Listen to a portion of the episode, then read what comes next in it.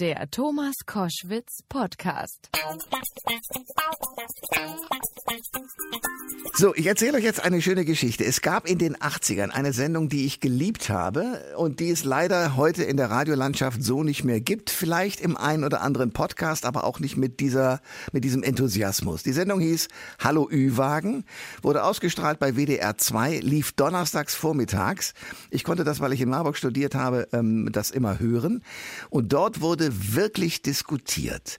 Das heißt, es wurde nicht mal eben gesagt, ach schön, dass wir darüber gesprochen haben, danke, und dann wurde sofort wieder Musik gespielt. Nein, es ging auf und ab. Es wurde gestritten, es wurde richtig so wie es Menschen untereinander tun, wunderbar, auch in der Tonlage, aber immer wunderbar diskutiert. Es wurde darauf geachtet, dass äh, nicht zu verstehende Fremdworte verdeutscht und übersetzt wurden. Und ähm, es war eine Sendung, bei der die, der Ü-Wagen immer da stand, wo irgendeine Aufregung passiert war, die diskutiert werden sollte. Und die Moderatorin dieser Sendung, die habe ich jetzt am Telefon und freue mich sehr, dass sie dran ist. Carmen Thomas. Schönen guten Tag. Guten Tag, lieber Thomas Gottlieb.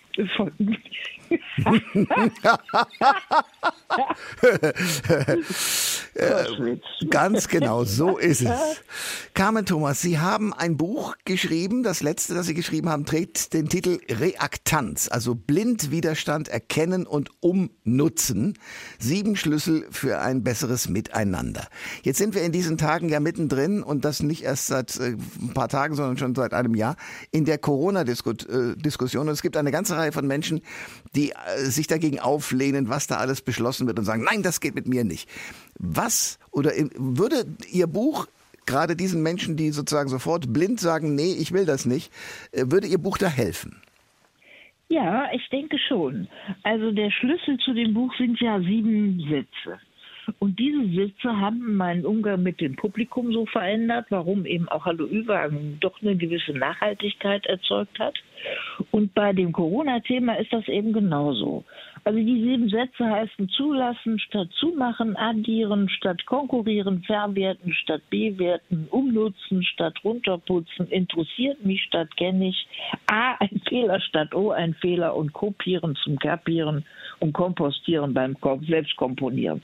Und bei dem, bei dem Corona-Thema passt das eben genau. Das heißt, die Leute zerfallen zu jedem solcher Themen. Es ist ja ein unglaubliches Phänomen zurzeit. Die ganze Welt ist über dieselben Themen verbunden. Ne? Über Corona, über Klima, über Flüchtlinge und so.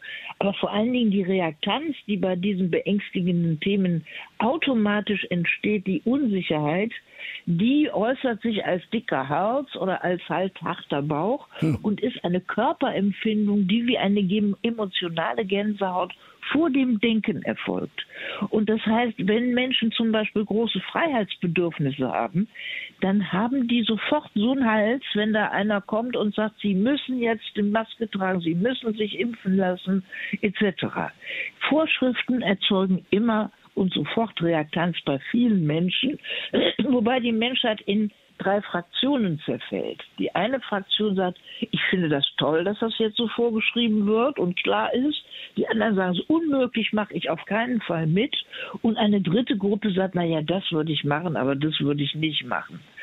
Und deshalb kommt jetzt daraus, dass es so ein kollektives Verschleiern gibt. Das ist ja wirklich witzig, ne? dass jetzt bei uns die Welt auch verschleiert ist, wie im hm. Orient. Hm. Und dass das solche Verunsicherungen auch macht. Sie können den Leuten nicht mehr ins Gesicht gucken. Sie können nicht mehr mit den Augen hören lernen, weil normalerweise macht ja das Gesicht und gerade auch der untere Mundbereich, da redet ja Bände mehr, als sie mit dem Mund sagen, drücken sie ja mit ihrer Mimik ehrlicherweise aus.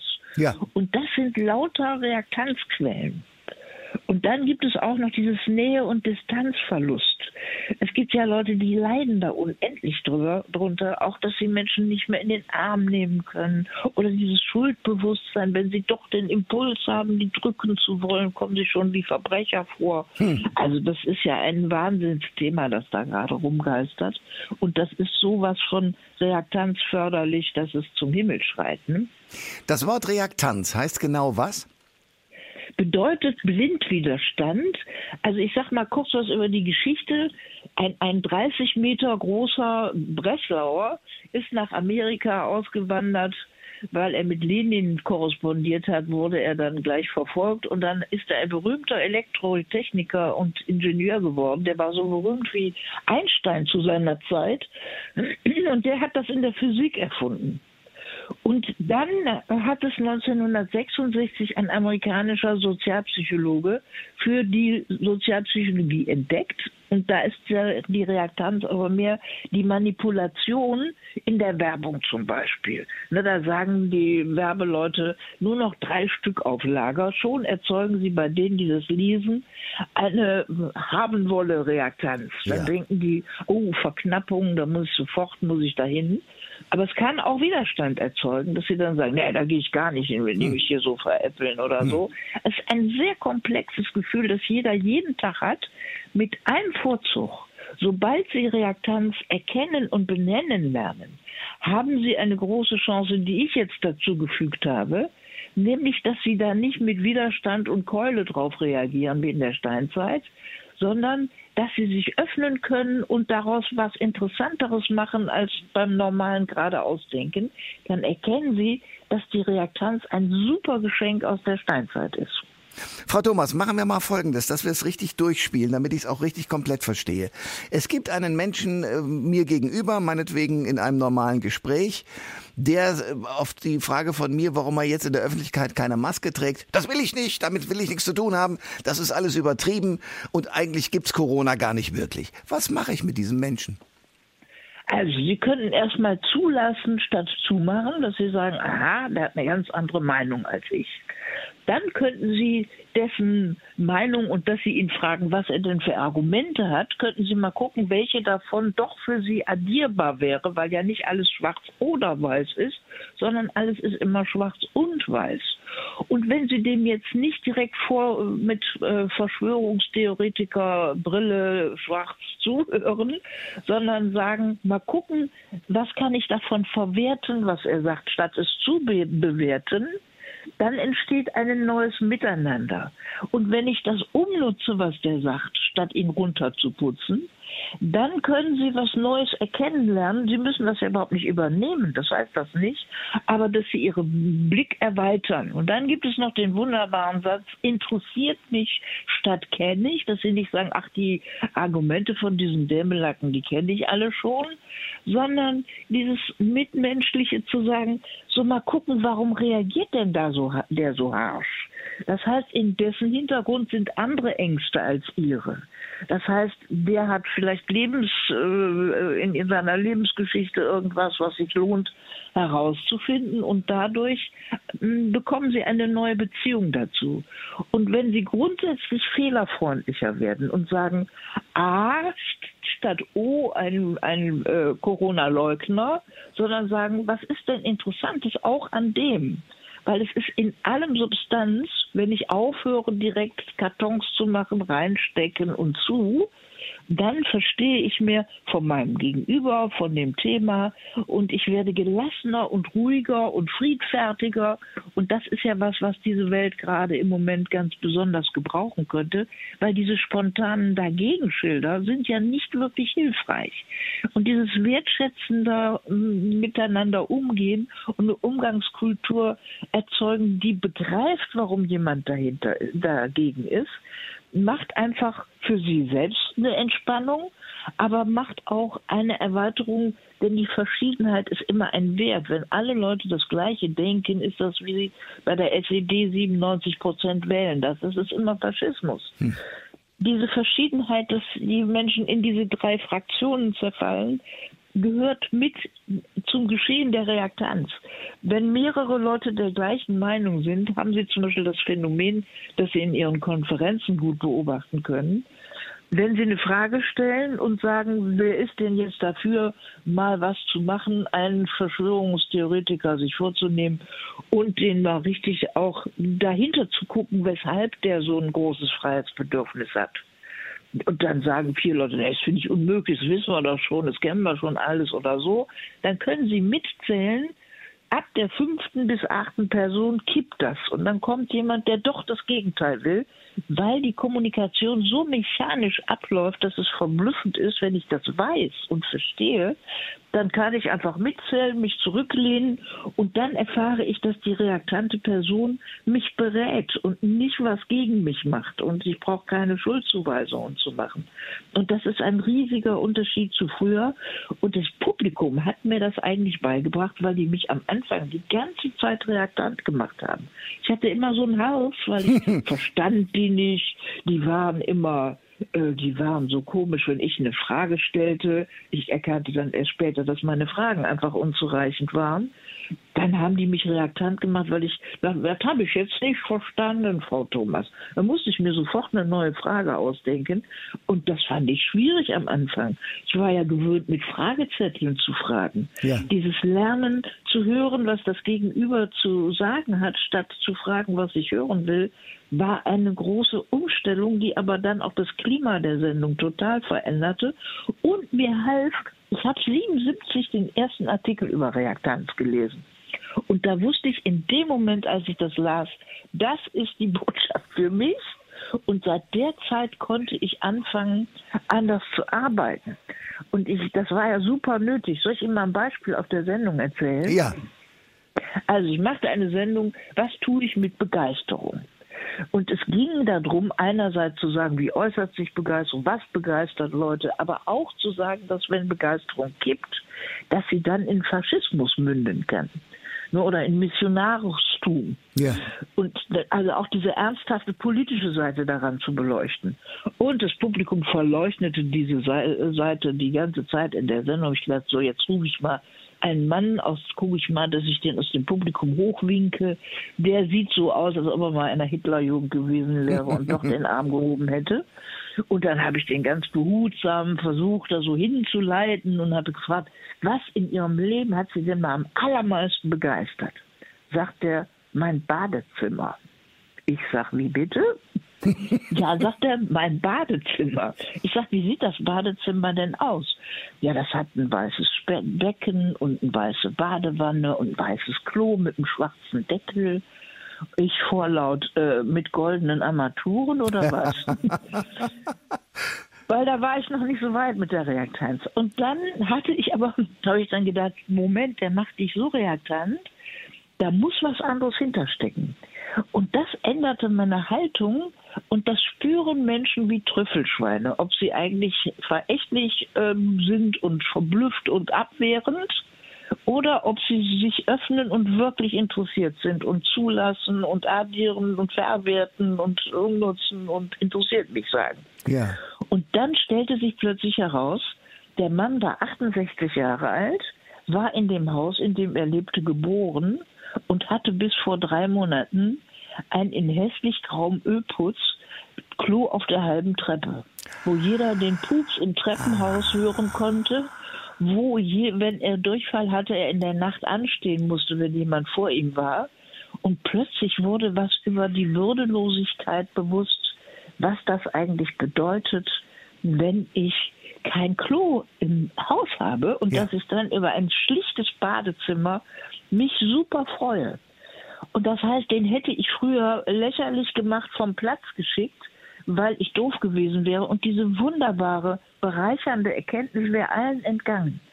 Und je mehr Erlebnisse ich dieser Art hatte, umso würdevoller und wertschätzender und äh, freundlicher konnte ich mit Menschen auch dann umgehen, wenn ich meine Reaktanz, die erstmal meine Reaktanz erzeugten und mein Hals anschwoll. Im Gegenteil, ich lernte, mein Halsschild, es ist ein Rauchmelder, jetzt Kulturtechnik anwenden, einen der sieben Sätze ne? ja. oder ein anderes Werkzeug. Ja. Und die stehen eben im Buch drin. Ich habe das gerade sehr gut verstanden und äh, weiß auch genau, warum ich deswegen so gerne immer Hallo Ü-Wagen mit Ihnen gehört habe, weil genau das passierte und man etwas mehr erfahren hat und Sie das zugelassen haben. Ich habe versucht, das in meinem äh, Berufsleben auch einzusetzen. Was ich aber immer noch erstaunlich finde, ist, ähm, wie ich mit Leuten umgehen soll, die tatsächlich mit Verschwörungstheorien um die Ecke kommen, die einem ja wirklich Angst machen können. Na klar, da geht dann die Reaktanz los. Also ich sage nur mal, auch ein, ein Donald Trump, der plötzlich zum Sprachrohr für ganz viele wurde, hat ja Dinge geliefert, wo man sagen muss, Freunde, das geht nicht. Aber da würden Sie jetzt sagen, doch, damit kann man umgehen, nämlich wie? Ja, indem ich erstmal, wenn ich die einfach abwehre und sage, Trump Idiot und äh, Verschwörungstheoretiker, Stempel drauf, interessiert mich nicht, dann komme ich ja nicht wirklich weiter, sondern es geht, diese Haltung einzunehmen, wie ich mit dem Mann mit dem Klo, ja. dass ich sage, was ist denn, wenn ich dahinter schaue, wenn ich Verständnis habe für das, was die Leute da umtreibt das verändert ja sofort die Beziehung und ich fange an zu begreifen, was dahinter ist. Und dann weiß ich, dass das immer auch eine kluge Idee hat, sonst würde mich das ja nicht so aufregen. Und diese Eindeutigkeit, die da jetzt angeblich herrscht, ne, das ist doch irgendwie auch was Verrücktes. Ne? Da ja. sagt eine Institution, sagt die Zahlen, die sind nicht verglichen mit anderen Zahlen, die wir nicht verglichen auf die das Herstellen. Also es ist ja einfach zu sagen, so das ist so und das zu glauben, gibt es Leute, die sind da ungläubiger. Und das auch zu sagen, es ist ja auch erlaubt, kritisch zu denken. Das ist ja das Schöne, dass sie in einem freien Land eine freie Meinung haben dürfen. Und das ist, was Demokratie ausmacht, ist Voltaire. Ich teile nicht ihre Meinung, aber ich würde mich dafür schlagen, dass sie ihre sagen können. Ja. Und das hat was mit Würde und mit Anstand und mit größer und weiter und klüger werden zu tun. Es gibt ja ganz viele, ich, ich lese zum Beispiel ganz bewusst lese ich äh, in, in zum Beispiel auf Telegram, was die Leute, die sie als Verschwörungstheoretiker bezeichnen, was die sagen. Weil Hallo Ü-Wagen hat davon gelebt, dass ich irgendwann begriff, es reicht nicht aus, dass ich Leute einlade, die meine Meinung, die natürlich die Wahrheit beinhaltete, weil ich mich ja toll informiert hatte, ins Volk beteten, hm. sondern ich merkte, dass ich gleich große Parteiungen brauchte. Immer zwei dafür und zwei dagegen. Deshalb habe ich auch Leute, die zum Beispiel geleugnet haben, dass im, äh, in Auschwitz äh, Leute vergast wurden. Gibt es ja auch solche Leute. Ja. Die habe ich in die Sendung über den letzten Majdanek-Prozess mit dem Leiter der Flüchtlings-, der, der Gefangenenhilfe von äh, KZ-Opfern, habe ich den eingeladen, um dahinter zu schauen, was dahinter ist. Und dann kommt eben raus, der würde das gar nicht aushalten, wenn das stimmen würde. Das heißt, er musste das verleugnen, weil es ihm solche Angst machte, wenn es hätte zutreffen können. Und wenn ich das dahinter sehe, dann werde ich verständnisvoller und friedfertiger. Und so ist ja die ganz große Gefahr, dass sich demnächst unsere Gesellschaft, wenn das mit den ganzen Pleiten und sowas losgeht und die ganzen Finanzspritzen aufhören, dann ist ja eine ganz große Gefahr, wir brauchen jetzt viel Halt und Zusammenhalt. Und der entsteht nur, wenn Menschen verständnisvoller, und das heißt nicht, dass ich einverstanden bin. Verstehen Sie, eine, es gibt zu den sieben Sätzen, die ich vorhin aufgezählt habe, auch noch sieben Sätze, die ersten sieben Sätze sind der innere Umbau. Und es gibt Leute, die kleben die sich auf den Schreibtisch und immer wenn sie einen dicken Hals haben, mhm. ne, so Unternehmerin erzählt, sie wird äh, zu Weihnachten angerufen, dass die IT-Anlage komplett ausgefallen ist. Ja, früher hätte sie vor lauter Angst den IT-Menschen angerufen, erstmal stumpf gemacht. Jetzt guckt sie da drauf, sagt, Herr so und so, umnutzen statt runterputzen. Wie geht das Problem weg? Dann lacht er erleichtert und dann wird sofort eine Lösung gesucht. Und das verändert die Lage ganz in der Tiefe. Und so gibt es auch einen Satz, der zum Beispiel dazu führt, dass wenn ich das addieren möchte und dass ich das verwerten möchte, dass ich dann sage, äh, ja, verstanden. Verstanden heißt nicht einverstanden. Aber ich will erstmal verstehen, was mein Gegenüber sagt und nicht sofort abwehren. Klug.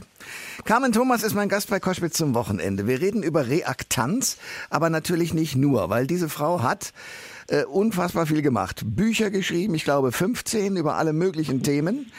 Äh, und war die erste Frau äh, in den 70ern, die im deutschen Farbfernsehen eine Sportsendung moderiert hat, nämlich das aktuelle Sportstudio im ZDF. Und ich kann. Wissen Sie haben Glück. Gestern war das 48-jährige Jubiläum dieses Tages.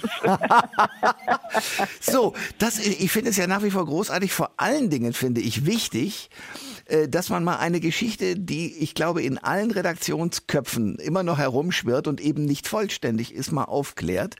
Alle sagen ja, Carmen Thomas weiß ich, das ist doch die mit Schalke 05. Genau. genau. Ja. Aber die ist deswegen nicht gefeuert worden, wie die Bildzeitung damals geschrieben hat, sondern die hat ganz fröhlich anderthalb Jahre weiter moderiert. Das wissen die meisten nicht. Ja, das ist eben eine wunderbare Geschichte, die eben zeigt, wie einflussreich Medien auch sind. Also die, Geschichte ist vollständig so, dass bei meiner zweiten Sendung habe ich einen Tipp aus der Bildzeitung bekommen, dass bereits mittwochs im Andruck ein Verriss der Sendung von Samstag sei. Und dann habe ich mir, weil diese Bild am Sonntag war dann schon um 9 Uhr zu kaufen und die Sendung ging um 9.45 Uhr los, dann habe ich die mir besorgen lassen und bin mit dieser Zeitung aufgetreten. Wer vergnügungssüchtig ist, kann sich das unter meinem Namen bei YouTube dann nochmal angucken. so, und das war natürlich zu Zeiten, als vor dem Springer Hochhaus Demonstrationen wegen der Lügenhaftigkeit der Zeitung stattfanden. Das gab es ja früher mal. Und dann haben die, hat die ganze deutsche Presse hat die dann zerrissen und haben sich natürlich darüber gefreut, den eins reinzutun.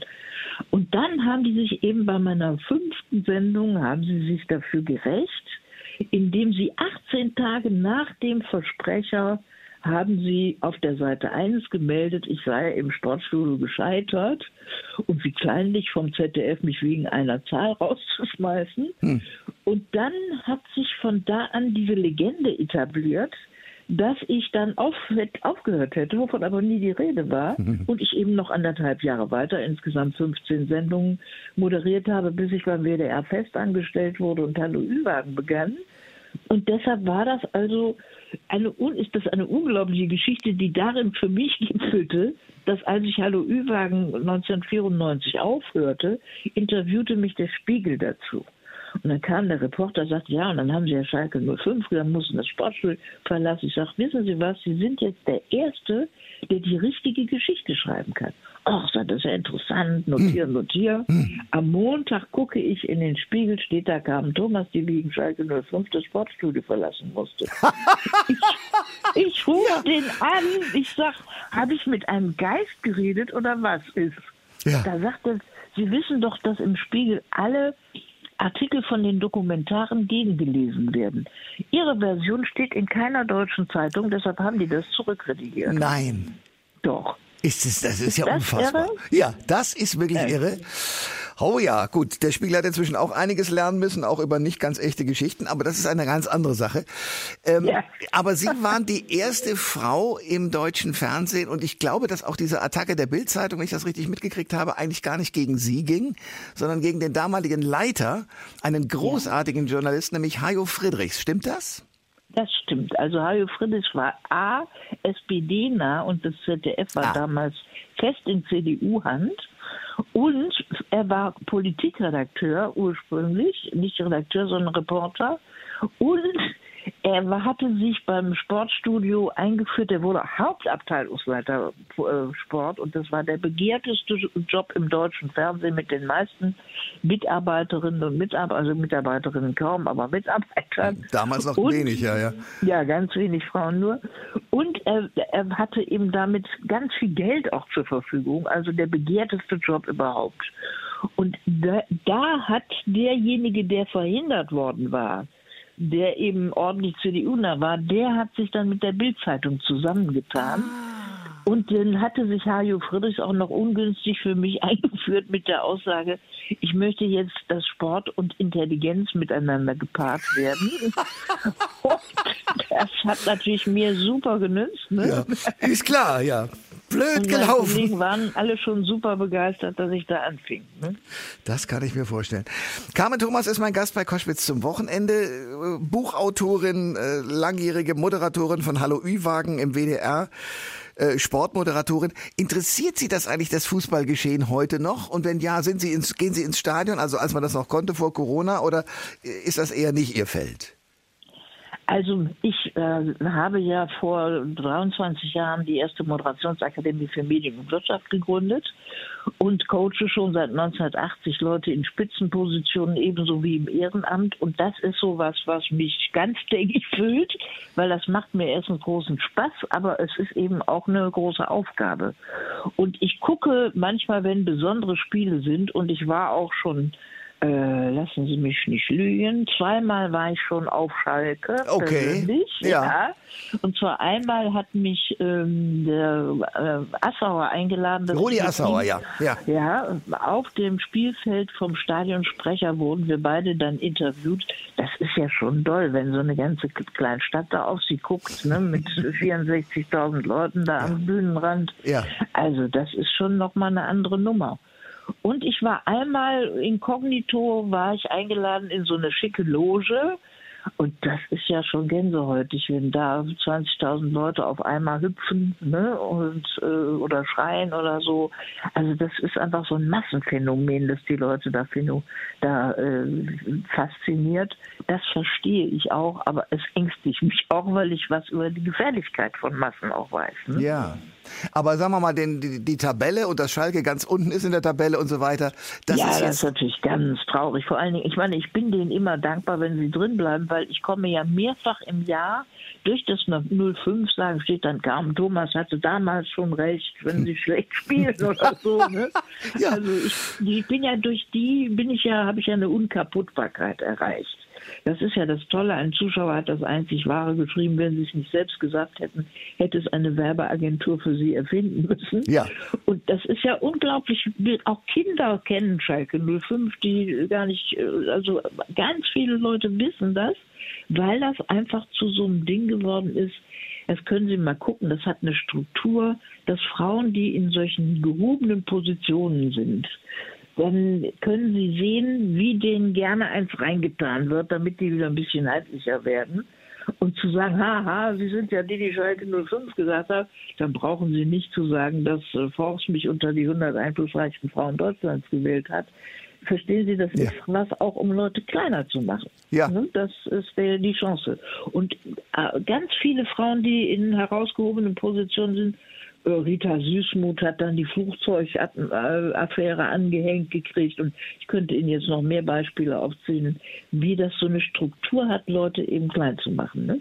Was machen Sie in dieser Akademie? Sie beraten da Menschen aus der Wirtschaft und aus der Politik. Wie geht das? Also, ich bin äh, inzwischen ja hybrid unterwegs. Ich hatte schon 77 einen Computer. Ich wurde damals vom Personalrat wegen Vernichtung von Arbeitsplätzen verfolgt. Oho. Und ab 82 hatte ich schon einen Laptop in der ziellichen Größe von zwei Aktenordnern. Die aber schwer Und, waren, die Teile. Ja, unglaublich ja. schwer waren die. Ja. Und, und dann habe ich gemerkt, dass die in der Kommunikation erstens, dass ein Computer so ein Zeit- und gute Launefresser ist und dass ich äh, in der direkten Kommunikation, wie viele Nachteile das hat. Und dann habe ich eine neue Methode erfunden, die heißt System.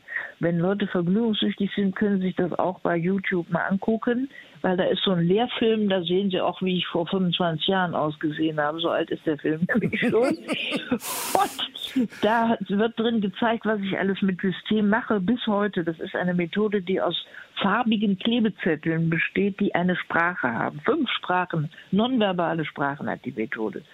Und ich habe die auch patentieren lassen und sowas. Also das ist eine lustige Geschichte eigentlich.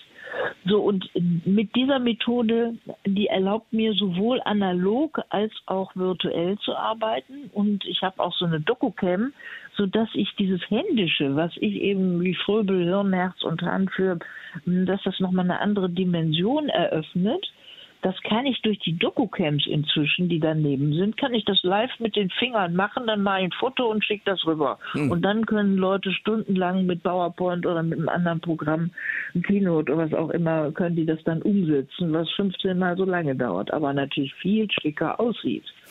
das Schöne ist auch, dass das so aussieht, weil sie denken dann sofort kritischer. Sonst besticht ja die perfekte Form, die ihnen der Computer liefert, macht sie zu früh zufrieden in meinen Augen. Weil dann sieht es schon so glatt aus, dass sie schon überwältigt sind davon. Während dieses dahinter gucken und schleifen können und feilen können, was zu einer wirklich professionellen Leistung gehört, das verbietet sich fast, wenn sie es mit dem Computer machen. Und ich mache aber beides und deshalb ist das sehr interessant. Also ich mache Leuten, ich mache immer Maßzuschnitt. Also jeder Mensch kann zu mir kommen. Jemand, der in einer Top-Spitzenposition ist. Ich habe also schon ganz berühmte Leute gecoacht. Und ich coache aber auch Leute, die im Ehrenamt sind. Ich habe jetzt zum Beispiel gerade so eine Aktion, wo ich in einer Institution, einer großen, den Leuten beibringe, wie sie so Wertschätzungsporträts voneinander machen, um einander besser kennenzulernen und die ganze Institution voranzubringen mit den eigenen Ideen.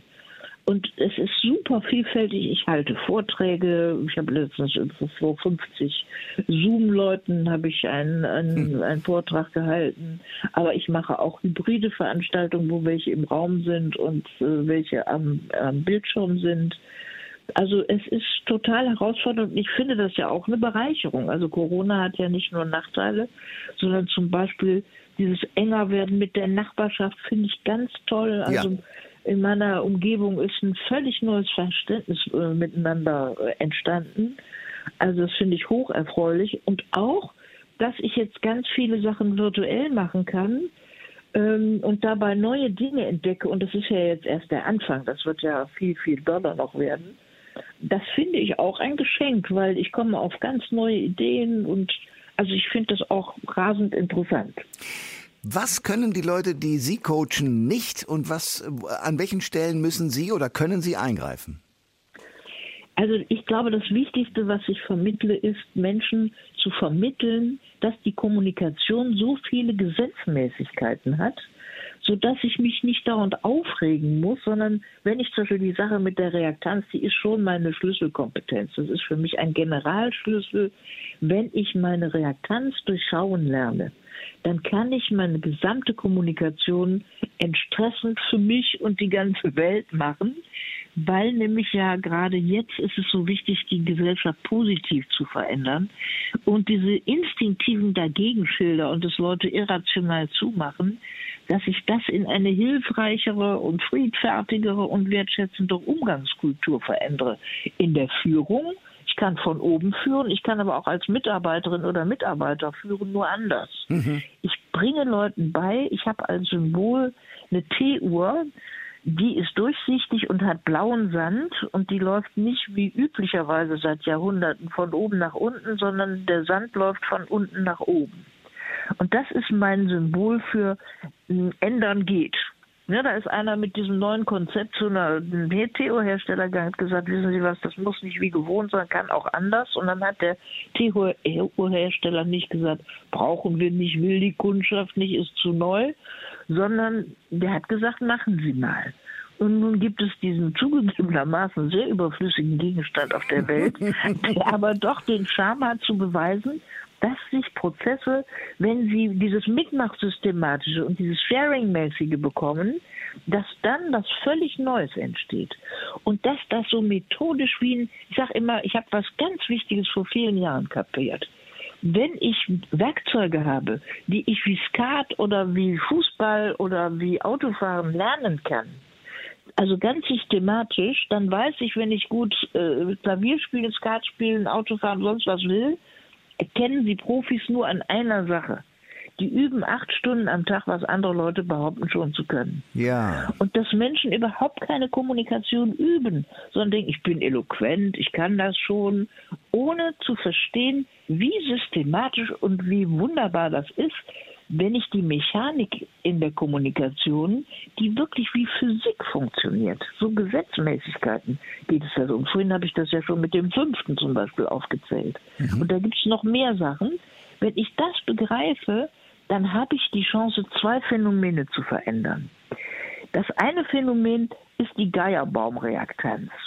Wenn Sie sich mal vorstellen, da gibt es aus Amerika kommt eine wunderbare Karikatur, da sehen Sie oben einen Geier stehen, darunter zwei, darunter vier und immer so weiter.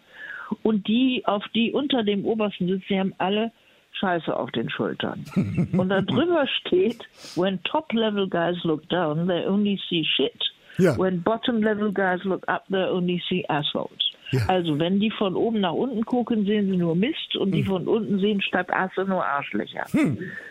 Und das ist sozusagen, wenn einer über sie zu bestimmen hat und bestimmen kann, ob sie jetzt da sein können oder ob sie den Job wechseln müssen, dann macht sie das automatisch reaktant. Das heißt, der ist völlig egal, wer da oben ist. Der hat überhaupt keine Chance, nicht reaktant zu machen, weil er Macht über sie hat und die Menschen dieses wunderbare eingebaute Freiheitsgehen haben. Und das andere ist, dass es auch die Zooreaktanz in Gruppen gibt, die angeblich gleich sind im Ehrenamt oder sonst wo. Die coache ich übrigens auch viel. Dass ich nämlich dafür sorge, dass die Leute erkennen, es ist immer der gleiche Zoo im Raum. Immer gibt es einen bissigen, einen positiven, einen, der alles gewusst hat, einen, der ewig labert, einer, der nie die Zähne auseinander macht, einer, der alles ablehnt, der dickfällige, der sich aufspielt wie eine Giraffe und der listige Fuchs. Und wenn sie zum Beispiel, ich konnte früher die Igel nicht leiden, die so ablehnend waren, weil die mich am meisten spiegelten. Und wenn ich dann dafür gesorgt habe, dass die rausgebissen wurden, dann war plopp wie ein Pilz beim nächsten Mal der nächste Igel da. Und woran liegt das? Das liegt daran, dass jeder Mensch den ganzen Zoo in sich trägt. Und dass wenn ich, dass die Gruppe darüber entscheidet, welches Tier ich hier immer wieder oder heute gebe. Und wenn ich das verstanden habe und das so serienmäßig und dass es auf jeder Ebene so funktioniert, dann habe ich eine Chance, wenn ich wie im Spiel Werkzeuge benutze, die ich trainieren kann, dann kann ich ein Ass in der Sache und in der Mache werden. Und wenn Sie den Leuten sagen, dass ich dazu auch lustige Erklärvideos gemacht habe, die auch auf YouTube anguckbar sind, um das tiefer zu verstehen, dann können Leute, die sich dafür interessieren, dem nochmal genauer nachgehen. Oder im Zweifel das Buch lesen, Reaktanz, Blindwiderstand. Ja, oder, kommen, oder, zum, ja. oder kommen zum Coaching, genau. genau. Jawohl, jawohl. Sehr gut. Carmen Thomas, ich danke Ihnen sehr für das Gespräch heute und freue mich, dass wir miteinander geredet haben. Alles Gute. Ja, vielen Dank. Ihnen auch alles, alles Gute. Alle Informationen zur Sendung gibt es online auf thomas-koschwitz.de.